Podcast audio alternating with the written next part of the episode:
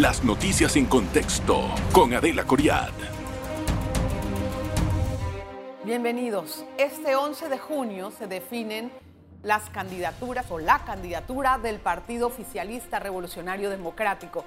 Y es una candidatura importante porque obviamente podría atraer una, una porción del electorado. La cosa es, ¿quién va a salir triunfante? Voto 24.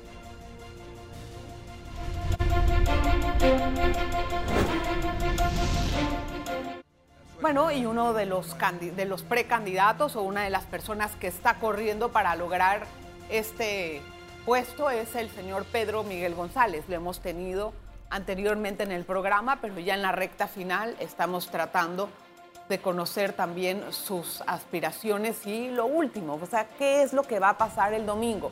Obviamente nadie tiene una bola de cristal, pero sí las personas que están metidas o sumergidas en este proceso pueden tener una idea mejor. También hemos invitado en múltiples ocasiones al señor Cristiano Adames y ha declinado la entrevista en varias ocasiones.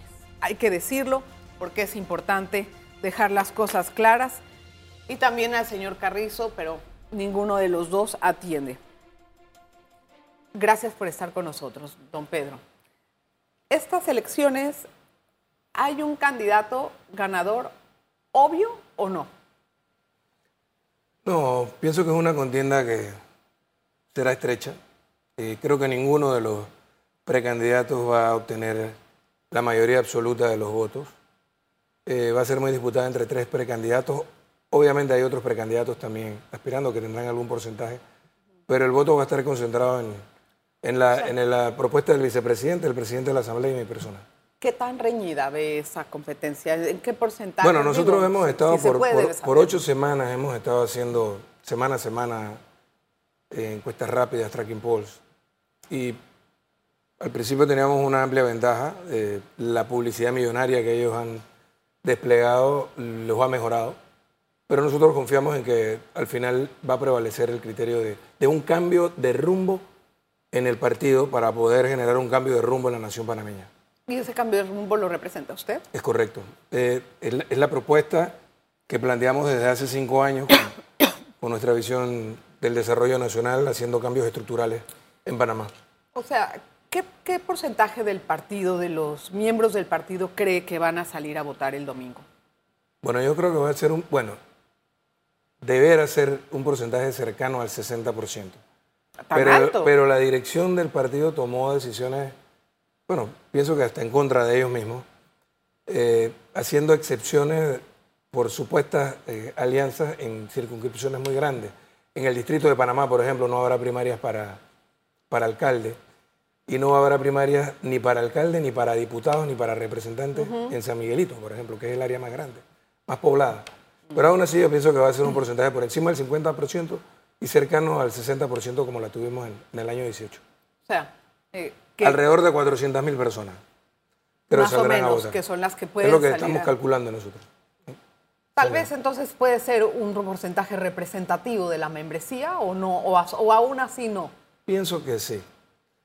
Pienso que también el... ¿Con un 40% representativo? Sí, o sea, un 40% sin duda sería representativo. Creo que eso es lo que está planteando la dirección del partido, pero creo que el entusiasmo que hay, las ganas de cambiar las cosas, eh, dentro del partido van a hacer que mucha gente que está descontenta con la actual dirección del partido y con la actual dirección del gobierno salga a votar. Entonces, si usted descarta que salga Gaby de elector, obviamente usted me va a decir, no, yo soy el que va a ganar. ¿Qué, tanta diferencia tendría usted con Cristiano, por ejemplo? No, nosotros, diferencias eh, numéricas, ¿te refieres? Ajá, claro, en diferencia. yo, pienso que las tres propuestas van a estar en, la competencia. Eh, pero aquí lo importante es derrotar la propuesta que representa la continuidad de lo que tenemos. Y si se derrota la propuesta que representa la continuidad, Martín tiene razón entonces en salirse del partido. No en salirse del partido, en buscar una candidatura en otro lado. Yo, pienso que si él hubiese competido a lo interno del partido, habría tenido todas las posibilidades de ganar esta contienda. Él, quizás por haber estado distante durante alrededor de 13 años, eh, no, supo valorar el, el respaldo que tenía a lo interno y optó por por una candidatura alternativa, por otro partido. Pero la narrativa de él se sustenta en que es imposible derrotar al gobierno. Y nosotros vamos a demostrar este domingo que sí era posible. Y, si no, y en ese caso, eh, lo he dicho en otras entrevistas, nuestra prioridad será la de buscar la unificación de una propuesta torrijista hacia las elecciones del 24. ¿Usted se uniría, se sumaría a Cristiano? Si Cristiano es el ganador. No, sin duda, no. Es que gane quien gane en esta contienda, nosotros debemos apoyar esa propuesta. Lo que he dicho también es que si gana el vicepresidente de la República o si el gobierno logra imponerlo como candidato, nuestra suerte para las elecciones del 24 está echada, y está sentenciada, con una derrota segura. Esa suerte la quiero. Pero nosotros nos mantendremos dentro del partido apoyando el resto de la oferta electoral, es decir, tratando de mitigar los efectos de una candidatura presidencial ahí voy. que nos lleva a la derrota. Quiero entender una cosa. Si gana Gaby, por alguna razón que gane Gaby, usted dice que va a estar muy reñido. Entonces vamos a es posible que gane. es posible que sea un escenario. Siempre es posible. No vamos a no vamos a tener una bolita de cristal, pero hablamos de escenarios hipotéticos. Si es así, entonces tendremos tres corrientes dentro del partido, más la de Martín, más la de Zulay. ¿Eso cómo se entiende después cuando se traduce en votos en las elecciones generales? Pero fíjate, ¿Va a haber unidad realmente lo, en el PRD? Te lo repito. Si gana el vicepresidente Carrizo, si ellos lo logran imponer, ya estamos sentenciados a ir a oposición en el año 24. Nuestro trabajo sería tratar de mitigar el efecto de esa decisión catastrófica para tener el mejor resultado en los gobiernos locales y a nivel de la Asamblea Nacional y esperar una nueva oportunidad hacia el futuro. Ahora, si ganamos nosotros, nuestra primera movida sería buscar un entendimiento para generar una candidatura unificada del torrijismo y eso pasa por hablar con Martín Torrijos y eso pasa por hablar con Zulay Rodríguez. Voy a hacer una pausa, un momentito. Y vamos a analizar esto último que me acaba de decir porque me parece muy interesante. Vamos a regresar enseguida con más, con la entrevista de Pedro Miguel González en Voto 24.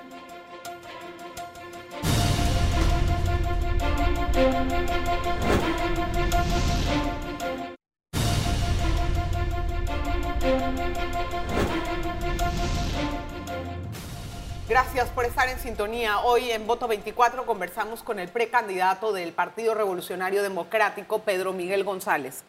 A ver, a ver, vamos, antes de ir al cambio, usted estaba planteando un escenario que me parece interesante descubrir. Si usted en algún momento sale derrotado de estas elecciones, digamos en el plan B, ¿se uniría a Martín? No. Si nosotros, no, no, es que yo no puedo estar aspirando a ser el candidato presidencial del partido esperando que quienes compiten conmigo me apoyen para ser candidato presidencial y no actuar en forma consecuente. lo que te digo, lo que te digo es que nuestra suerte ya estaría echada para ir a la oposición y haríamos el esfuerzo para, para lograr el mejor resultado en el resto de las elecciones. si gana Gaby, ¿usted realmente cree que el PRD va a votar por Gaby? No, no, esa es otra historia. Tú me estás preguntando qué haría yo. Yo te estoy contestando lo que yo haría. Ahora, ¿qué creo que va a pasar? Si tú me preguntas, en el PRD, si eso pasa. Bueno, ya lo medimos anteriormente en encuestas. Hace dos años hicimos una, cuando todavía Martín Torrijos no aparecía en la escena política, como una posibilidad, y más de la mitad de los miembros del partido votarían con otra alternativa.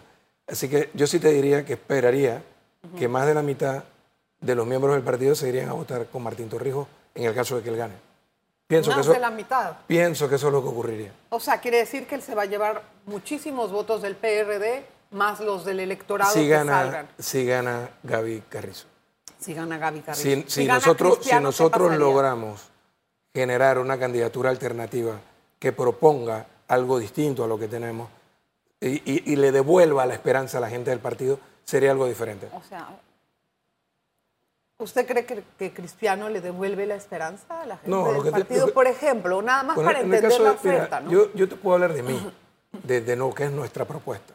En el caso de Cristiano Adame, él ha hecho un gran esfuerzo, nosotros ponderamos positivamente su, su candidatura, pero eh, me quedé esperando a lo largo de esta campaña sus propuestas.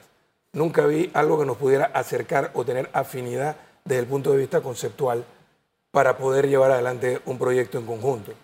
Eh, en ese caso haríamos el mayor esfuerzo para mover una posición como esa hacia lo que debe ser la propuesta del torrijismo en esta generación. Y Zulay, ¿qué cantidad o qué porcentaje del PRD arrastraría? Mira, que la, eso estaría por verse. ¿no? Ella lo que ha demostrado es que ha tenido un, gran respaldo en su candidatura Independiente, y entiendo que buena parte de las firmas que tiene provienen del, partido. Otra cosa sería si estarían dispuestos a votar por ella en la elección final. Sí, sabemos que esa es una historia muy Así que eso estaría por verse. Por eso te digo, nuestro esfuerzo sería unificar una propuesta del torrijismo y posteriormente hacer una alianza con sectores de la sociedad más que con partidos políticos. Y si me permite, te lo explico. lo que pasa, sí, sí le voy a permitir. Pero sabe que, don Pedro, yo veo que los partidos, entre más opciones hay para elegir en política, digamos, como, como candidatos oficiales presidenciales, más se diluye el voto y va a sobresalir, creo yo, bueno, corríjame porque usted el que, el que sabe es mi entrevistado, ¿eh? más se diluye el voto y creo yo que el que más puede sobresalir es el que tenga mejor estructura. ¿Estoy equivocada? Sí, pudiera, ser así, pero yo creo que las elecciones del 24 se van a polarizar. Si Ricardo Martinelli puede ser candidato, entonces se polarizará con aquella alianza o aquella propuesta que le haga el contrapeso. Si él es descartado, como creo puede ocurrir también, entonces va a ser una polarización entre los que representan el estado actual de cosas, y ahí yo te incorporo a todos los partidos de la oposición y quienes pudiéramos representar algo distinto. Desde el PRD, con una propuesta como la nuestra, con una alianza popular, nosotros propondríamos un cambio estructural en Panamá. Y ese cambio eh, obviamente eh, polarizaría. La propuesta de generar un fortalecimiento de vuelta del Estado para poder afrontar el dilema del desarrollo y del otro lado, quienes están cómodos con el estado de cosas, a quienes no les interesa la inequidad social que vive Panamá o la coyuntura que acabamos de superar en julio del año pasado. Pedro, yo, yo sé que aquí hay que hacer una corrección social importante y no se ha trabajado ¿Y quién la va a se debe tiene que liderizarla al gobierno que suba. Tiene que liderizarla quien, quien comprenda pero esa corrección social no es virar a la izquierda, ni tampoco esa corrección social debe de ser más subsidios. No, eso tiene que tener, Yo estoy de acuerdo una, contigo. Una, un, pues una reestructuración Históricamente, mira, en la, hasta que aparecieron... En educación y, los maestros dar de su parte. Con el tema de, de los subsidios, te digo que hasta que aparecieron, primero con la red de oportunidades, que eran transferencias condicionadas, y luego con estos programas subsidiarios de los gobiernos de Martinelli y Varela, continuados con este gobierno, la mayor parte de los subsidios fueron siempre al sector privado, para que estemos claros. Miles de millones de dólares se fueron para subsidiar al sector privado. Yo pienso que, como tú, de que habría que revisar ese concepto. Pero creo que nosotros sí pudiéramos establecer una relación distinta a la que tenemos hoy con los sectores estratégicos que le cedimos o cuyo control y soberanía le cedimos al capital transnacional. Yo pienso que Panamá pudiera beneficiarse mucho más de telecomunicaciones, de energía, de puertos. ¿Y cómo lo haría? ¿Que nacionalizar No, revisando, revisando la ejecución de esas concesiones, porque a lo largo de estos más de 25 años lo que hemos visto es cómo se ha logrado sobornar a los tomadores de decisiones para reducir al mínimo las utilidades y los beneficios al Estado, es decir, a la nación panameña, y yo creo que es hora de poner las cosas en su lugar y de que Panamá reciba los beneficios que debe recibir de, la explotación de esos sectores. No te digo estatizarlos de vuelta, pero sí... el, gobierno es un pésimo administrador. No, bueno, sí, exacto. Es que esa es parte de la reforma que hay que hacer. Realmente a mí me, se me pondrían los pelos de punta si me dices que van a hacer alguna cosa. No, no, yo no, yo no estoy hablando de estatizarlos de vuelta. Estoy hablando de que recibamos lo que originalmente se dijo que íbamos a recibir y que no ha ocurrido. Sector exactamente? En todos. Todos Pero de los ellos dan el, monto que corresponde supuestamente al Estado, lo dan cada año. Escúchame. Cable Wireless, solo por hablarte, por de, solo por hablarte de una, porque tú, porque tú lo mencionaste. No, no, nada más por entender. la telefonía es una, la electricidad es otra. Sí. No, y los puertos también, no, no deje por fuera la, hora la minería que también es un desastre lo que se pretende hacer. Pero en el, caso particular de Cable Wireless, durante la ejecución de esta concesión, hubo tres demandas de bien oculto. La primera, por allá por el año 2004, rondaba los 300 o 400 millones de dólares.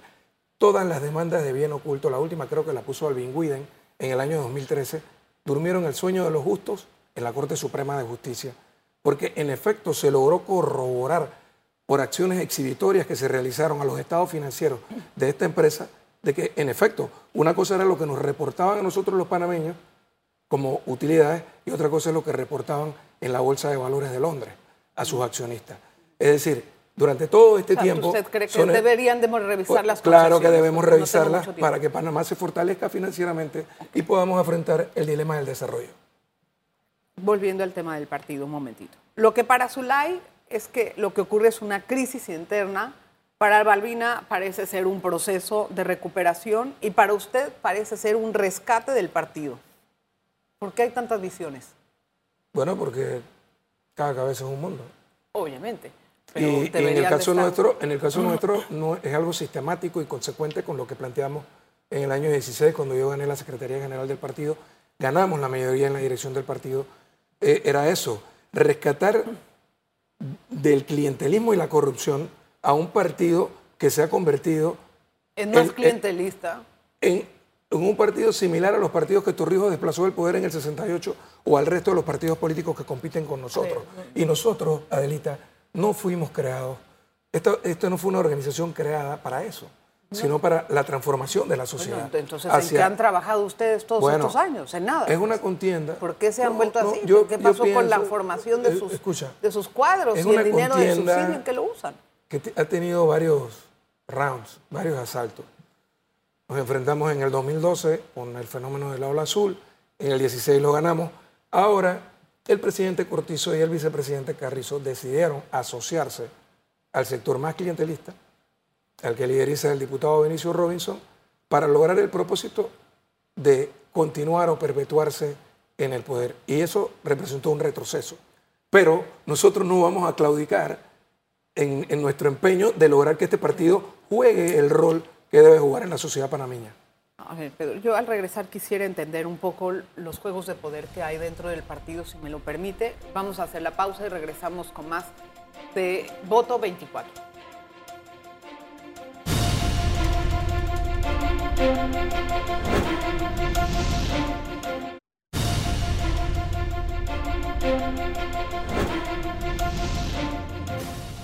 Gracias por, estar en sintonía. Eh, don Pedro, yo quiero entender ¿Cómo se ha logrado o cómo ha ocurrido, si se puede en palabras cortas, que se concentre el poder no solamente del partido, sino gubernamental, en una sola persona que es Benicio Robinson? ¿Cómo? Mira, te lo pongo de esta manera. Al inicio del gobierno, ellos decidieron gobernar al margen del partido. Benicio Robinson estaba fuera de la jugada. Y Pedro Miguel González también, por supuesto. Cuando surgió la crisis de los ventiladores en medio de la pandemia, nos llamaron para acuerpar a la gestión de gobierno y recordarán mis declaraciones dándole el voto de confianza al vicepresidente en aquel momento crítico para ellos. Pero en virtud de que ellos decidieron eh, seguir manejándose de la forma en que lo hicieron y cuando se cerró el telón de aquella coyuntura, la gente que no era cuestionada, los que estaban a la vanguardia con la doctora Turner, por ejemplo, salen del gobierno y se quedan los funcionarios cuestionados. La decisión de ellos fue la de aliarse a ese sector. Le dieron poder porque en el fondo la intención del presidente Cortizo y del vicepresidente Corrizo era la de tomar control del partido para apostar a su proyecto electoral, a lo que estamos viendo y que vamos a definir este 11 de junio. Y, Benicio se convirtió en su aliado estratégico. Sí, pero son 700 mil adherentes, ¿todos se callan? O sea, nadie se da cuenta de lo que está pasando. No, no, mira, que no se callan, que este domingo van a salir a manifestarse. Este, este domingo van a salir a, manifestarse y verás a mucha gente vestida con la gorra y el suéter del vicepresidente Carrizo votando con otras alternativas. Usted siempre ha mostrado a la doctora Rosario Turner como parte de su equipo, pero últimamente yo la he visto con Martín. O sea, no entiendo ahí. No, yo pienso, yo, no, la he mostrado a ella como parte de mi equipo. yo creo que nosotros tenemos afinidades, simplemente mm. coincidimos en un momento ah. determinado en visiones. Ella cree en la, ella era Una de, las, de las posibles precandidatas que podían surgir en el PRD, una alternativa a la... Y, decidió ella como apoyar a Martín. moverse a otra esquina. Exacto. Ella decidió apoyar a Martín. Bueno, eso habría que preguntárselo a ella. No, está bien, yo entiendo que no me lo puede responder, sino que pensé que por la afinidad que había entre ustedes dos. Y usted en algún momento dado, si no sale o si sale vencido, vencido en estas elecciones, ¿se iría con Martín? Te repito. Es que quiero entender. esa, pregunta ya me la hiciste anteriormente. Sí, porque me va a decir que no estoy echando para perder, pero puede pasar. No, no, si ocurre, yo sigo en mi partido y trataré de lograr mm. el mejor resultado posible en el resto de las elecciones. Bueno. Pero te reitero, nosotros creemos que este domingo la mayoría de la gente del partido saldrá a votar por un cambio de rumbo. ¿Hacia dónde va el colectivo después de 2024? Eso va a depender de lo que ocurre este domingo. Si el, este domingo la gente vota consecuentemente con un eh, liderazgo genuinamente torrijista, vamos hacia la constitución de una gran alianza social, hacia el triunfo en las elecciones y hacia el cambio paradigmático que proponemos para la sociedad panameña. Si gana Gaby, ¿necesitaría un aliado para llegar a la presidencia? Un aliado quiere decir un partido aliado. El, PRD va a tener de aliado a, Molirena, sin duda, ¿Y con eso, ¿Y con eso sirve? Sí, me estás preguntando en el escenario de que él gane. Sí, si ganamos nosotros creo que vamos a tener mucho más aliados. El Molirena vino Camacho ayer y me dijo, el otro día, perdón, y me dijo que tiene ya los puestos reservados para ellos y todo, ya se están repartiendo eso. eso tendré que preguntárselo a ellos. O sea, ¿el PRD se va a quedar con Molirena o qué? Y mira, no, no, yo, eso tienes que preguntárselo al Molirena. Yo los veo a ellos un partido que está controlado por los diputados que salieron con los votos del PRD, apostando a reelegirse con los votos del PRD. Ahora, ahora, otra cosa es lo que ocurriría después de las elecciones. Yo recuerdo cuando perdimos con Martín en el 99 que los diputados del Liberal y de Solidaridad se fueron con Mireya Moscoso. O sea que está, el escenario de los diputados también se va a definir después del el 11. Claro, y tendremos mucho mejor resultado para diputados si ganamos nosotros así si se impone el gobierno con su precandidato. Si se impone el gobierno con su precandidato, vamos a tener una bancada en la próxima asamblea de 15 o 16 diputados nada más. Ok, vamos al tema de los cargos de diputados y alcaldes. ¿Qué pasa si en estas elecciones puede haber tal vez que las bases, o no las bases, sino estos cargos puedan dominar con otras corrientes, por ejemplo, la suya y la de Cristiano. ¿Qué pasaría en qué sentido? O sea, eso, ¿cómo, queda después el liderazgo si Gaban Gaby? Ah, bueno, tú te estás adelantando bastante. Ah, si, si eso ocurre, claro, eso es posible, por supuesto. Y también es posible, ¿qué, ocurriría después del 24 para definir el liderazgo del partido? Yo creo que va a haber una correlación distinta de fuerza y va a haber un recambio sin duda en la dirección del partido si ellos logran imponerse este domingo. Hay mucha gente que cuando hago mi, mi, research para saber qué le pregunto a la gente, me hablan mucho de su relación de, con su sobrino, el esposo de la señora. Con mi hermano menor, porque él, es como mi hermano menor. Sí, como su hermanito Kivian, a quien apreciamos mucho en este, en este espacio. ¿Usted tendría alguna decisión después eh, si gana,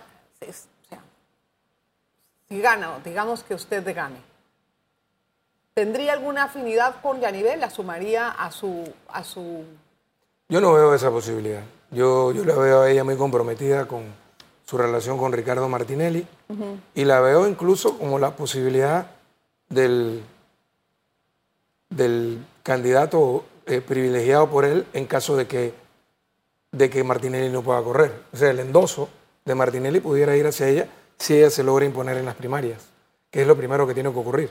Primero ella tiene que ganar en las RUX. Falta para eso, ¿no? ese, es un, ese es un... una contienda que yo creo que va a ser estrecha también en ese partido. Esa, esa, contienda va a estar muy buena. Bueno, conociendo al candidato, unas preguntas personales. esa es una parte para conocer a la persona que está enfrente, ¿no? ¿Cómo enfrentaría usted eh, no, eso no es una pregunta personal, pero bueno, ¿cuál, ¿cuál puede haber sido para usted su peor momento en la vida? Wow. Yo creo que cuando injustamente vi en todos los medios de comunicación el viernes 19 de junio del del año 92 que se me acusaba de algo que no había hecho. Del asesinato de Sara. Eh, exacto, ese, día fue terrible. Eh, eh, se me vino el mundo encima. Pero bueno, seguimos adelante. ¿Qué hizo? Seguimos adelante. Sí, no, yo sé, pero en ese momento es... Ah, bueno, hablar con mi familia y tomar decisiones rápidas, además. Usted dice que no lo hizo. ¿Lo culparon injustamente o qué? Es correcto. Bueno, eso ya se demostró en, su momento. Pero no podría decirte que otra cosa que eso, ¿no? Ese y fue otro, el peor momento. Otro, ese momento y el día de la muerte de mi padre también creo que. Ese fue muy fuerte, lo marcó mucho. Claro. ¿Qué aprendió más de su papá? Yo creo que el compromiso, la honestidad, el servicio a los demás, el servicio a la humanidad. Su mejor legado. ¿Y de su madre? Eh, valores, principios, y ética, firmeza. Ahora vamos a la otra parte. ¿Cuál fue el más alegre? O sea, bueno, no, sé si es el más alegre, pero uno de los alegres. Los momentos más alegres de mi vida sin duda ha sido, bueno, el, nacimiento de mi primera hija, el nacimiento de mis hijos, por supuesto, eh, y también el 31 de diciembre del 99 cuando logramos eh, levantar la última estaca colonial en Panamá. Si usted gana, ¿cómo serían sus relaciones con Estados Unidos? Yo creo que serían respetuosos y serían también de colaboración en los temas que nos interesan a los dos países y que le interesan a la región. Pero no sería nunca una relación de subordinación, como la que hemos tenido durante los últimos tres gobiernos. Pero, ¿cómo sería, por ejemplo, la relación con los países de izquierda del continente? Sería igual que con los países de derecha, de respeto mutuo. No va a negar que muchas veces los países de izquierda tienen un amarre más fuerte. ¿Una amarre más fuerte con? Sí, bueno, por ejemplo, son, son países que están como más unidos en una visión en ese sentido. No sé si es la visión correcta, pero... Yo pienso que cada país tiene... Ahorita está un escándalo en, en, Colombia por el financiamiento de la campaña de Petro. Mira, yo pienso que cada país tiene su propia realidad y su propia historia. Eh, los panameños tenemos la nuestra, pero hay principios básicos que, que a nosotros nos inspiran y uno de ellos es la libre autodeterminación de los pueblos el respeto a las decisiones internas de cada país. Y nosotros actuaríamos como, como actuaría Omar Torrijos, con dignidad, con verticalidad, pero también con inteligencia. Gracias por venir, don Pedro. Vamos a ver qué ocurre el domingo. Tengo mucha curiosidad. vamos a ver. Gracias por estar con nosotros una segunda vez y muy, muy agradecida de su presencia. Mucha suerte. ¿eh? Gracias. ¿Verdad que ya lo dejé hablar más? Sí, por supuesto. Gracias a usted por estar con nosotros en contexto. Nos vemos la próxima. Las noticias en contexto con Adela Coriad.